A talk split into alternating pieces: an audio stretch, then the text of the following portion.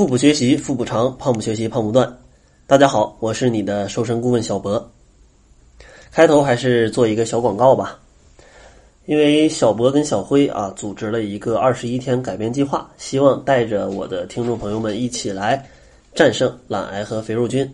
但是在这个计划里，有一些小伙伴有一些问题啊，想问一下，是不是要分享更多的减肥知识啊？其实我想说，在这里我会分享一部分减肥知识，但是不会分享太多，因为其实你想想啊，你学的减肥知识，我相信已经足够多了，不需要再找一个地方再去学。其实在这里，我主要想要做的就是帮助大家来改变一种习惯，并且我希望分享一些关于怎么样健康生活、怎么样改变你的心态啊，来达到一个成功瘦身的目的的。因为其实很多时候并不是你。不知道怎么减肥，而是你不知道我应该以一个什么样的心态来面对减肥这个事情，所以呢，你会产生很多的烦恼。所以呢，我希望通过二十一天改变计划来帮你战胜啊这种惰性啊，也让你能生活的越来越愉快啊。这个可能就是二十一天改变计划一个最主要的目的啊。好了，广告就打到这里啊。如果想要参加的话，可以到节目的结尾来收听一下啊参加的方式。好了，其实今天的这节内容呢，主要想给大家来讲一讲过午不食。因为对于一个减肥的朋友来说啊，过午不食肯定不是一个新鲜的名词了。过午不食呢，它就是指每天只吃早饭和午饭啊，然后下午两点以后只喝水，不再吃任何食物。很多人会认为啊，这种通过减少能量补充的方式来控制体重的方法是有一定科学道理的。然后啊，就纷纷效仿，什么 QQ 群啊、微信群啊，各种过午不食群啊，都是非常多的。但是啊，这种方法真的靠谱吗？这个结果可能跟你之前所了解的并不一样。简单来说，经过研究表明，人体的机能会随时处于一个运转的状态，所以随时都需要一定的能量进行补充。如果你长时间空腹的话，就会导致。调节体重的这种两种激素的含量，它会偏离一个正常值。比如说，增加你的饥饿感，加快肠胃的吸收以及胃酸的分泌的这种脑常态，它就会增加分泌。而用于降低食欲、抑制脂肪细胞合成的瘦素却会大幅减少。这也就很容易造成你在过午不食之后，不但瘦不下来，反而更有可能造成体重的一个增加。啊，听起来可能跟你之前了解的这个内容可能是大相径庭啊，但是啊，我会在下面再用四条来给你解释一下为什么会产生这样一个状况，并且过午不食还有什么不为人知的一个损害。所以啊，在这儿先讲一句啊，就是减肥啊，真的是没有捷径的啊。过午不食，它其实不但减不了肥，而且会对健康造成一定程度的损害。那么这种影响。它主要有哪些方面呢？首先，第一个方面，它会对人体的胃部造成一种损伤。大家都知道啊，胃器官主要功能就是对吃进去的食物进行消化。当食物被消化完成之后，胃部的功能它其实并没有停止，它仍然在继续运行。所以，这个时候它所分泌的消化液。就只能把胃黏膜作为消化的目标，因为你过午不食嘛，可能到了晚上呢，你胃里已经没有东西了，你只能喝水啊，所以说它只能把消化的这个胃的黏膜作为一个消化目标。时间长了，你想想啊，这个胃酸它它的 pH 值是非常低的，啊，它的酸度是非常强的，那时间久了肯定会对你的胃壁造成损坏，而且。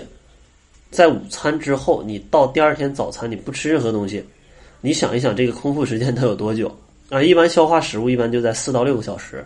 中午啊，十二点吃完好了，晚上六点就空腹了啊，就真的是空腹了，什么都没有了。然后啊，你从晚上六点到第二天早上六点啊，整整十二个小时啊，十二个小时是真的空腹的状态。你想想，这个胃酸它会时间久了，时间久了它会。多么的伤害你的胃黏膜，所以说时间久了就容易造成一种胃部损伤。然后第二个影响呢，就是它会影响血糖的稳定。人体中枢神经它的能量来源主要是依靠葡萄糖的供给。如果你两餐的时间间隔太久的话，就会因为葡萄糖供给不足，进而发生低血糖。当低血糖发生的时候，这就会影响大脑能量的一个供应，从而呢，你大脑没有能量呢会怎么样啊？你就会没有工作状态嘛，啊，也会觉得很难受，因为你的大脑没有能量的时候，你想想，你的所有的动作全都是大脑来控制的，当它没有能量的时候，那你其实做什么都是这个很难受的，从而呢，它肯定会影响你的工作跟生活的各种各样的效率。而如果你的血糖长期处于一种偏低状态，它就会使中枢神经细胞因为长期处于能量不足的状态而造成损伤，从而影响身体健康啊！这个其实是很闹心的，是吧？你想，如果大脑的神经细胞要受到一些损伤的话，那其实这个影响它其实是很难用语言讲出来的，因为关于脑部的这些研究还是非常复杂的啊，非常复杂的。然后第三个呢，就是过午不食，它还会加重肌肉的消耗。就是会损减少你的肌肉。当你的身体啊能有效的进行能量的补充，它是可以保证你人体各项机能的健康运行的，对吧？但如果你两餐的间隔时间太长，你身体就无法得到一个很正常的能量的补充，所以说身体会长时间得不到能量的补充，从而导致基础代谢率的下降。而且，当你身体的能量供应不足的时候，你想想，那你身体没有葡萄糖可以消耗了，那靠什么功能？人体一共只有三大功能物质，一个是糖啊，一个是糖碳水化合物，还有一个是脂肪啊，还有一个叫蛋白质啊，也就是肌肉的那个主要的成分。那你想，没有糖啊，现在身体没有糖，那只剩脂肪跟肌肉啊，那你可能想，哎，那消耗脂肪不挺好的吗？但是确实会消耗一点脂肪，但是同时它也会消耗你的蛋白质。消耗你蛋白质就意味着你的肌肉会降低。如果经常关注一些健身的内容，你会了解啊。如果你的肌肉量下降了，你的基础代谢率就会下降，所以这个时候你的整个的代谢就会降低。那这个其实是对减肥非常不利的。所以说啊，加重肌肉的消耗对减肥是非常不利的。然后第四个影响就是过午不食，它对甲状腺功能它会有影响。当你及时的补充碳水化合物的时候啊，它是可以维持甲状腺机能的正常运作的。而如果你让身体长期处于空腹状态，是极易造成碳水化合物的补充不足，进而导致代谢下降，对甲状腺功能造成损伤，并且长期的饥饿感还会使人产生一种经常性的疲劳。但是啊，讲到这儿，你可能会问啊，那为什么有很多人这个过午不食瘦下来了？其实，那你要这样讲的话，我只能说，他们其实并没有考虑一个长期的规划。他可能坚持一个月，真的不，任何人，你只要坚持过午不食一个月，我相信你都是会或多或少瘦一点的。如果你严格一点，会瘦的更多。但是，你有没有想过，半年之后你要怎么办？那你通过一一两个月的过午不食，好了，肌肉全都损伤了。之后你怎么恢复饮食啊？之前就吃两顿，现在突然想变成三顿，那你这样也会反弹，并且你因为这种损伤造成你身体的胃部受伤，呃，血糖稳定受到伤害，然后肌肉的损耗，还有甲状腺功能的影响，那你这个时候你整个的代谢是乱掉的。你吃了三顿，能量摄入增加，然后你的代谢还乱掉，那你这个时候之后可能就会会发胖。但是你想要。保持过午不食的减肥成果，那你就要继续保持一种非常严苛的饮食状态。那你这样没有一个很专业的指导的话，那你就很容易造成你的基础代谢是越来越差，因为你必须越来越严格的控制饮食嘛，要不然你多吃一点，你的体重就上去了。这个应该是非常多进行过午不食的小伙伴们会遇到的问题。但你可能会讲啊，很多网上就说那个。一些出家人啊，都用过午不食啊，他们都活得很健康很好啊。对，没错啊。这个其实过午不食最开始就是这个呃出家人们一般用的啊，他们一般修佛的什么用的。为什么他们会用这种方法呢？觉得很好，因为他们的作息时间是跟现代人不一样的。他们的作息时间就是晚上六七点钟可能就睡觉了，然后早上啊这个六七点钟又起来了。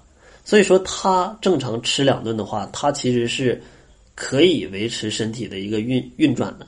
但是现代人是什么样？你早上六七点钟起来了，晚上十二点才睡，你比人家晚睡六个小时啊，朋友。所以说这个时候，根据现代人的一个作息规律，是建议要吃三餐的，建议要吃三餐的，因为两餐不管你怎么分配，它之间的间隔都太久了，你只有分成三餐，才能是一个比较完美的一个情况。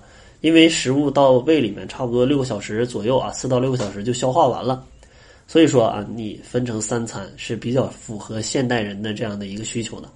当然，如果你的作息时间也是早上六点啊，到晚上六点你就睡觉了，那你可以尝试用过午不食，好吧？然后，如果你想要参加二十一天改变计划，跟着小博和营养师小辉一起战胜懒癌和肥肉菌的话，那你可以关注我们的公众号。在公众号里搜索“小辉健康课堂”，就可以看到这个活动的一个介绍。小是大小的小，灰是灰色的灰。然后关注公众号，还送七日瘦身食谱。好了，那这就是这期节目的全部了。感谢您的收听，咱们下期节目再见。